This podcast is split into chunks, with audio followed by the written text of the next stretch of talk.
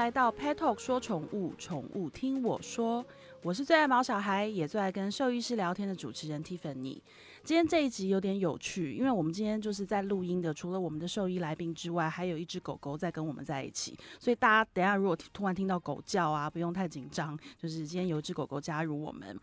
那之前我就跟大家讲过，就是呃，大家还记得林子轩兽医师来到我们节目里，然后我们聊的一个没完没了。然后我说我们跟林医师还会有 N 集要录，没错，今天就是 N 集之一。我们今天又再度邀请到猫行为兽医师林子轩医师来跟我们聊聊猫咪的大小事。欢迎林医师。嘿，Tiffany 你好，各位听众大家好，我是猫行为兽医师林子轩。林医师，我今天有一个很恐怖的事情要跟你分享，嗯，就是我搬到我新家大概才两个月没多久，然后我的狗有一天就从一个不知名的地方叼出了一个鸡腿的骨头，感觉很像是那种鸡腿便当里面的鸡腿的骨头。问题是我们家根本就没有人吃这个东西，然后我就超级很害怕，想说这是那个韩国电影《寄生上流》的剧情吗？就是我家的墙壁是不是推开来之后，后面会躲了一家人之类的？我整个觉得超惊悚。嗯，怎么办？我现在就是我刚刚还在跟大家聊说我很怕鸡腿，你觉得这件事情会有点歇斯底里吗？其实哈，我我我先认为那个有可能只是单纯装潢工人或者是谁在施工的时候 吃一吃没有收，然后可能在原原处的东西啦。哦，但是我觉得以我们客观角度来看，为什么我们会怕像 Tiffany 会怕被被那根鸡腿鬼鬼吓到？对我后来看到鸡腿，我都会觉得有点惊悚，因为我就想到我家那根鸡腿骨头。对 对对对对，事实上一般人是不会怕鸡腿骨的，对对？你会怕，那原因是它背后你不了解它怎么出现的。对所以，其实我们的追根究底，我们人类也好，猫也好，我们针对恐惧，我们针对焦虑，其实都是源自于同一件事情，就是未知。嗯，你对一件事情你不了解，无法掌握它，你就感觉到恐惧，你感觉到紧张、焦虑，嗯。有点像是我等一下可能就被要求上台要对全校师生演讲啦，嗯要上面唱歌跳舞，做一些我不擅长的事情啦。嗯。那我们上去前可能就会非常紧张、害怕，甚至想上厕所。哦，因为你无法掌握你要接下来做的事情。那也一样，我们人对这种东西、未知的东西会怕，是源自于我们在远古时候的记忆。对。黑暗，黑暗，好、对我们在山洞里面，我们不知道山洞里面黑黑的东西有什么东西也躲在那里面，有可能攻击我们，所以我们会伸着火把到山洞里面去。对我们要看清楚周边的资讯、样貌，甚至有没有其他呃动物或者是人可能埋伏在里面，甚至准备攻击你。那我们对于黑暗的恐惧，来自于我们对于，比如像宗教也好，对于牛鬼蛇神、鬼怪、怪力乱神那些现象也好，超自然现象，通通都是因为你无法了解，所以会害怕。我们今天可以了解，我们今天用遥控器按了一下，那个电视机会开，对可是这件事情放在两百年前，你来试试看。假设有电啊，好、这件事情可能就被视为法术或者什么异端邪说之类的。对对，因为我们不了解电力跟红外线之间的关系。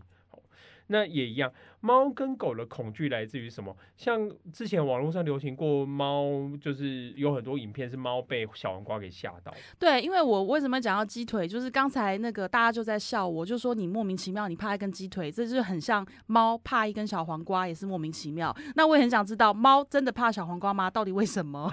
对，同样一件事情，其实是跟你对于鸡腿是对等的关系。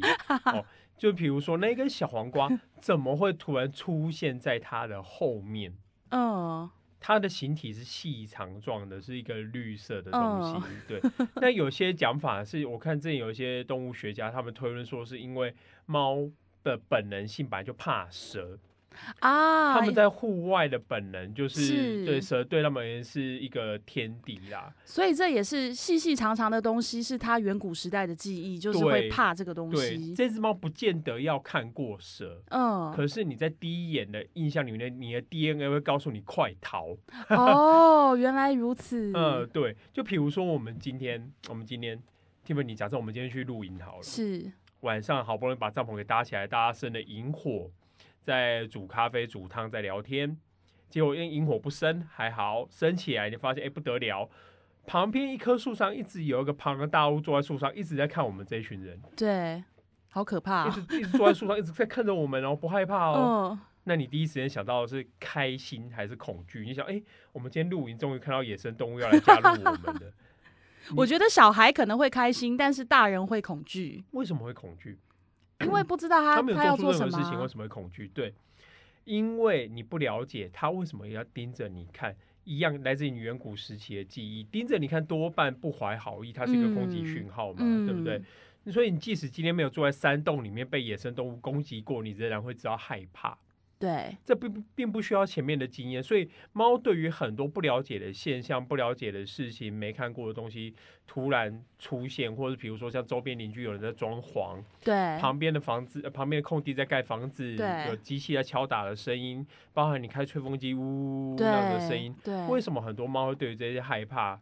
原因来于来自于它无法掌握那个是什么样的东西，它到底要干嘛？那是什么？啊有，就像我的狗超怕吸尘器，嗯所以它有时候在家很欢、很不乖的时候，我就去吸地，嗯然后它就会自己躲到那个床床，反正能站多高站多高，然后就安静很久很久很久。没错，没错。好，所以我觉我觉得同样一件事情啊，有些动物哈，有些动物，它们对于未知的东西好奇大于恐惧。嗯哦，有些动物则对于未知的东西恐惧大于好奇。嗯，那中间的差异来自于什么？来自于第一个有没有社会经验。嗯有些小孩子天不怕地不怕，你带他去公园里面，他会一路从最底爬到最高，手脚能勾到东西就尽量往上爬。他并不会去评估摔下来后的风险，嗯，他甚至不害怕高。对、哦那原因来自于第一个，他有可能没有社会经验，他不知道摔下来的后果是什么。因为在家里面摔下来，老是有爸爸妈妈保护着他，或者是家里面就是没有这么高的地方嘛，我怎么会有这样的经验？哦，这是一个。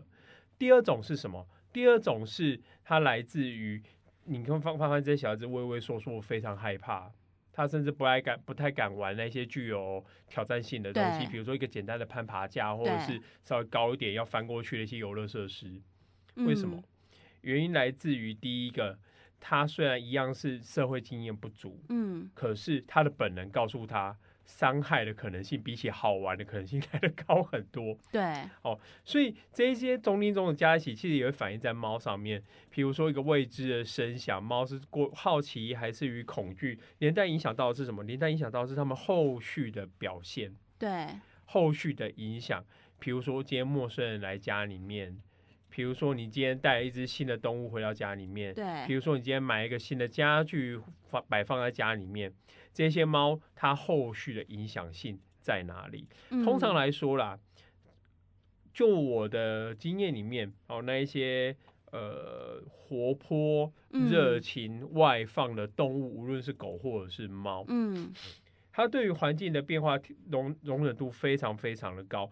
一一来有几个特质，一个是什么？我觉得他们聪明；二来是什么？多半来自于他们的幼年社会化时期的影响。哦，嗯社会化期就是我们在讲的二到七周龄。嗯，哦，二到七周龄。嗯那一样，我我我一直在各大节目都强调，就是没有什么叫社会化训练，网络上很常充斥着什么社会化训练，社会化无法被训练。哦，它只有分前社会化期跟嗯后社会化期，嗯就是一直意思就是说什么，我们讲白话啦。你在二到七周龄那个年纪里面的时候，如果你生活的环境，你接触到人跟动物都是属于友善的、嗯有趣的，嗯，那你自然而然对他们的警戒度就会下降。嗯嗯好那连带来讲，他在成长的后面的后半过程里面，嗯他再度接触到不同的环境、嗯不同的人事物在做变化的时候，他的容忍度就非常的高。所以一只猫，一只猫如果它生长在一个蔬果行，然后 就是它的家里面每天有那个到处都是小黄瓜，杂货店或者是对对对对 都有可能对，因为每天它就不会人来来去去的 不同的气味，对然后不同形体的物体，对哦，这充充斥在它生长的环境里面，那这的确是很有可能的哈。所以恐惧其实还是源自于认知认知跟他的经验，对对对，嗯没有错。嗯，那连带来讲，反过来讲，就是也有一些猫是生活在这样子的环境，对可是它的个性依旧胆小、畏缩、内向、敏感、神经质。对那来自于什么东西？来自于一个有可能就是来自于遗传，对哦遗传有可能是跟品种遗传有关，有可能来自于呃性联遗传哈，或者是个性上的影响。比如说什么的？为什么讲性联遗传？对，而是哈，我们在研究里面发现一个很好玩的现象：猫的个性，优猫的个性有六成会受到猫爸爸的影响，即使他一辈子没有看过那一只公猫。对，哦，猫爸爸如果是一个胆小畏缩的猫，啊，猫妈妈是活泼热情大方的那种嗯猫，它有高达六成以上的几率生下来的幼猫自然是胆小畏缩。这也会遗传啊。哦，对，这是有影响。然后第二个影响是什么东西？第二个影响是产前压力。嗯，产前压力这件事情在人上面有非常多的研究。哦，听朋友想，你身为一个妈妈，你应该知道这件事。什么叫产前压力？产前压力指的是你在怀孕的阶段，对，你如果受到环境周边因素的影响，比如说处于一个呃呃经济压力大哦有一餐没一餐的环境不断更换，甚至处于一个高压力的环境，可能来自于工作哦或是其他天灾人祸的哦因素。你在生下这个小孩子之后，这个小孩子即使他处于一个衣食无缺、丰腴富饶的环境，对，他仍然有很大一部分会表现出紧张、压力，容易受这种环境因素影响、敏感的特质。所以其实就是传说中的胎教。呃，对，有点类哦似哦有哦点类似。那这一件事情，其实在猫身上也有，在幼猫身上也有，因为我们很常看到什么东西，很常看到猫，它们原本生活的环境是天配流离啊、街头啦，对。然后甚至被人或动物攻击。对，那这一只母猫生下幼猫之后，也有很大的比例因素，你会发现这些幼猫都带着紧张、焦虑的气质存在。哦，即使母猫原先的个性它是活泼开朗，公猫也是一个大拉拉的个性，你会发现这是出自于生物的本能。哦，哎、林医师，你讲到这里，我就想到一个非常可怜的故事，就是嗯。我姐她有两只猫，然后是嗯。她某某一次在什么阳明山的土鸡城，就是大半夜就是捡到的，她就是收养了，把它们带回家，对。因为就是那边很多弃猫嘛，也很多哦。就是流浪猫它们生的小猫，结果她带回家两只，但两只它们疑似是同胎，但是完个完全性格不一样，一只就非常的开朗，然后一只就非常从小就很胆小。我姐养了它十年，它都很胆小，而且它非常非常怕一个东西，就是纸箱。纸箱。对，因为我们一般认为猫咪都会喜欢纸箱嘛，它们喜欢那嗯种就是瓦楞纸的那种材质，喜欢嗯抓啊。结果那只小猫它非常非常的怕纸箱，后来我姐就跟我说，可能是因为它小时候是被丢在纸箱里面的。就是因为他他养的应嗯该不是被不是浪猫生的，因为他捡到他们的时候，它是在纸箱里，嗯对，然后被就被人家放的的那种。然后我姐就说，他会不会是带有那种记忆，觉得他被丢掉？嗯嗯你觉得这有可能？吗？我觉得不太可能。那我们被这可怜的故事骗。我跟你讲，他用这个故事骗了好多那个罐罐哦。对，因为大家就听完就觉得哇，好可怜哦，你是被丢掉的，然后赶快喂它这样。嗯因为纸箱不是加害者，如果他是怕某些人、某些手势、是，某些特殊物体，比如说，呃，你知道有些人会喜欢用卫生纸，他也不是真的要打猫，他就卫生纸啪一大声，或者因为有包装、有空气嘛，对。有塑胶袋嘛，对，所以他们有时候生气的时候，手边拿一些抱枕卫生纸起来吓猫。嗯。哦，那猫到后期就很害怕这种东西，嗯，因为卫生纸它是造出这一些呃声响的一个物体啦。所以他怕的是那个会伤害你的那个东西。对如果你什么都没做，其实他也不会怎样。你只被放在那边，对，嗯，除非那个纸箱是被我随便举例啦，有人拿着纸箱殴猫，哦，但我觉得那有点困难，而且更不切实际。是对很难欧啊。对，所以你纸箱很难成为一个加害者，纸箱是被他们放置的地点嘛，对不对？对，哦纸箱还可以留下他们的味道，所以如果正常没有什么特殊情况的话，嗯我反而会认为那是带给幼猫一个就是安全感的地点。哦可是它为什么会害怕纸箱？我想可能不是纸箱本身，而是来自于纸箱的味道，或者是其他的事件，嗯嗯哦，或者是特定造型的纸嗯箱，嗯而不是所有的纸类。不然你下次可以试验看看，嗯，找一些纸制品，嗯瓦楞纸的，嗯哦，那有些是小鸟形状的，有些是个睡窝形状的，有些是纸球。对你发现它是对纸这种东西有意见，还是对特殊造型有意见，我们就可以慢慢理清这件事情。好吧，你彻底的终结了他用这一招去骗零食的、骗同情的这条路。对对对对对对对，哇，原来是这样，所以他们 care 的是这个东西有没有伤害过他。像譬如说，好猫泡小黄瓜，其实是嗯小黄瓜长得像蛇，是所以。我其实就我我我的想法是，像很多人就会讲到，像我们之前谈到，有些猫一辈子都没有看过蛇啊，对，那为什么它会被那个像蛇的东西吓到？我我认为那个叫做本能。就像我们没有看过鬼，但还是怕鬼。对我记得哦，我我印象非常深刻。我小时候看那个台湾以前也喜欢放一些就是什么台湾奇案或者什么嗯相关的影片，我已经忘记节目名称了啦是。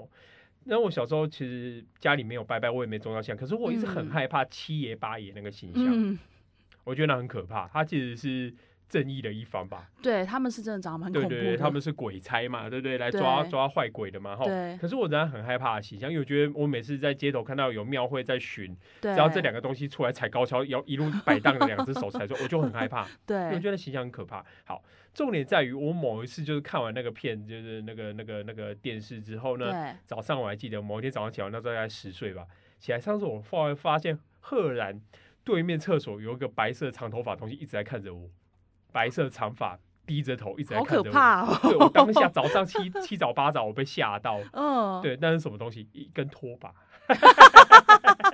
对你知道后，你就不会害怕。对对，我们就可能笑笑的讲完。可是当下我被吓到，为什么？因为我们对未知的东西，我们会感到害怕。我在想人哦，其实是对于自己相信的东西会越加相信啊，啊，对于自己不相信或者是不知道的东西，要么敬，要么畏。对年代来讲，这就是我们的天性哈，无论无论是东方或西方，反正都一样啊。这也是宗教的利基点。但先讲，我今天不是要站宗教，吼，对，重点猫跟狗也有类似的概念存在，也有类似的概念。对于未知是敬还是畏，是嗯好奇还是恐惧？所以我想要跟各位听众大家就是分享，其实就是无论你们家的猫是哪一种个性、哪一种特质，嗯，哦，我们都其实都可以适时的来，就是帮助你手头上这一些需要帮助的猫啦。可是如果当一个猫，就是它，比如说我们刚刚讲会有，不管它是先天因素，还是它远古时代的记忆，还是它后来被什么东西欺负过对，那如果一只猫它一直呈现的就是很胆小、很怕这个怕那个，然后等这等同于说它一直在焦虑，它经常在焦虑的状态，这对它的健康应该也会有影响吧？会没有错，所以我们这就跟人一样，我们人在处于长期焦虑、压力大的情况之下，我们精神状态不好，身体状态也不会好到哪里去，甚至有相对应的疾病会跑出来，对不对？对，哦，那这件事情在猫上面最明显的东西，最最著名的一件事就是我们讲说猫有一些呃那个呃 FIC 的问题哦，对下面要到症候群的问题哈、哦，对，那还有包括自发性膀胱炎的问题。嗯，那其实这一类型的东西，它都跟压力有一些不可完全切割的因素在这对里面呐、那为什么会这个现象？我跟各位听众就简单讲解一下。我讲为什么猫会因为压力大而乱尿尿。哦，并不是因为他呃想要因为用这种方式来舒压，或者是他在报复、嗯吃醋、记仇嗯之类的，全部都不是，单纯只是因为他跟我们人一样，嗯，我们紧张的时候会想要上厕所，对不对？嗯嗯，但是你长期处于紧张状态，你的膀胱就会出问题。为什么？因为你的膀胱为什么没有被你的尿给灼伤？你的尿是一个碱性的东西，对，你的皮肤长期接触这样的液体，你的皮肤、你的肌肉居然没有受伤，在于因为你的膀胱其实内侧有个叫膀胱黏膜，对哦，在保护你的内壁，哦，保保护膀胱内壁。对，那所以你的尿并没有直接的接触到你真实的膀胱肌肉的部分，它有一层黏膜一直在里面。嗯，可是你只要压力大的时候，焦虑，长期处于一个慢性焦虑之下，嗯什么叫做慢性焦虑？我刚刚也好像忘了讲这件事情。嗯焦虑有分急性跟慢性的。嗯，急性焦虑就是你今天坐云霄飞车，你下了云霄飞车之后，你就不紧张了吧？对，你要准备上跟排队，甚至已经在呃在最高点要准备往下滑，是非常紧张的，手心会冒汗的。对，那个叫急性焦虑，就是状况一解除，你马上立即恢复到正常状态。那慢性焦虑指的是什么？慢性焦虑就是它的相反，这个情况是长期伴随，而且难以解除的。对，哦，有可能是家里有动物，动物会欺负这只猫，可能是周边有一些建案在装潢，只要每到白天到晚上，它不停的在敲打。嗯哦，它并不是短暂就消失掉的东西。嗯，那长期处于这个慢性焦虑的结果之下，它的膀胱黏膜分泌的保护的那个黏膜，哦，它就会相对的变少，甚至减弱、嗯嗯嗯衰减。那连带来讲，你的膀胱就容易受伤。啊。膀胱只要一不舒服，嗯，你就可能会有不舒服的感觉，有可能是想要有尿意，或者是有灼热感，或是疼痛感。嗯。这一只猫它可能刚好有一些错误连接，因为刚好膀胱有尿，嗯，它到了猫砂盆，它 可能要用采取一些特定的姿态，因为大家猫砂盆不见得是非常理想广大那一种你可能要两只前脚架起来，或者是对弯着腰，或者特定的姿势在里面上厕所。对，那你只要有稍微动到一点点，你才能排尿的话，连带这个动作也让你的排尿过程疼痛，对猫就错误联想，哦，是猫砂盆害我痛的。哎、所以我发现，你知道，因为我们 Pet Talk 一直以来，谈只要谈到猫，我们最常被问到两个排名第一，不是一就是二的，一个就是不喝水，一个就是乱尿尿。嗯那我现在听下来，我发现一切的一切，它通通都有连带关系耶。没有错，没有错，就是从他的认知到他的内心，然后到他为什么会做这件事，到最后他为什么会生病，跟得了什么病。我发现我的嗯天哪，他们原来是一系列耶。对，而且它其实多半都跟生理状态有一些关系存嗯在。所以这种的情况之下，你跟我说，如果单纯用什么训练呐、嗯嗯，改善猫砂盆，说我多买一盆来摆摆看，然后网友嗯叫我先换个砂看看，嗯，你认为会改善吗？我跟你讲，通常不会获得改善。如果他他认为那个猫砂盆是伤害他的那个凶手，那你只是在弄了一个凶手给他嘛，对不对？你只是对我认为，其实只是无论猫怎么看，你只是在拖延这件事情的对进展而已，甚至有可能把这件事情弄得更加糟糕。哦，所以我只是想跟趁这机会跟大家宣导一下，我毕竟是一个兽医师啦，是。我很我其实不太喜欢凡事都讲求训练，讲求什么东西哦，讲求什么猫的心情，我从来很少讲这件事情的。你跟我谈过之后，我很少要求说哦，我们要给猫大爱，给猫尊重，我从来不讲这种事情我。知道我以前就是还很傻的跟你谈那个猫训练的时候，你你嗯微微的有把头撇过去，啊对我知道你很客气的没有刁我，但是我有看到你的不悦。没有没有没有没有、哦，因为我认为我其实我也不会不高兴啊，只是我在讲，认为这件事情如果我们要处理的话，我们必须先了解它为什么会发生这件事对，情。因为它不是很单纯的就是你对症下药去可以解决的事情，对对对，它远远比我们想的要复杂很多。对，没有错，所以我们要必须必须从前到后好好先检查一下，到底哪个环节我们没有顾虑到。然后第二个，嗯有些东西我们是不能忽略掉了，什么东西，例如生理疾病就不能忽略它。是是哦，所以我跟大家讲了，有怪怪的东西哦，记得去看医生呐。所以我们哦今天从一根小呃，从从我的鸡腿开始，从鸡腿聊到小黄瓜，然后聊到就是一定要带猫看医生。对，因为真的猫咪心海底针，我们要真的要去了解他到底怎么了，跟到底为什么会这样。其实那太难太难了，因为背后有太多故事，对不对？嗯没错，好啊，今天非常谢谢林医师，我们又上到了一课。我是 Tiffany，我是林宇轩，我们下次见喽，谢谢大拜拜拜。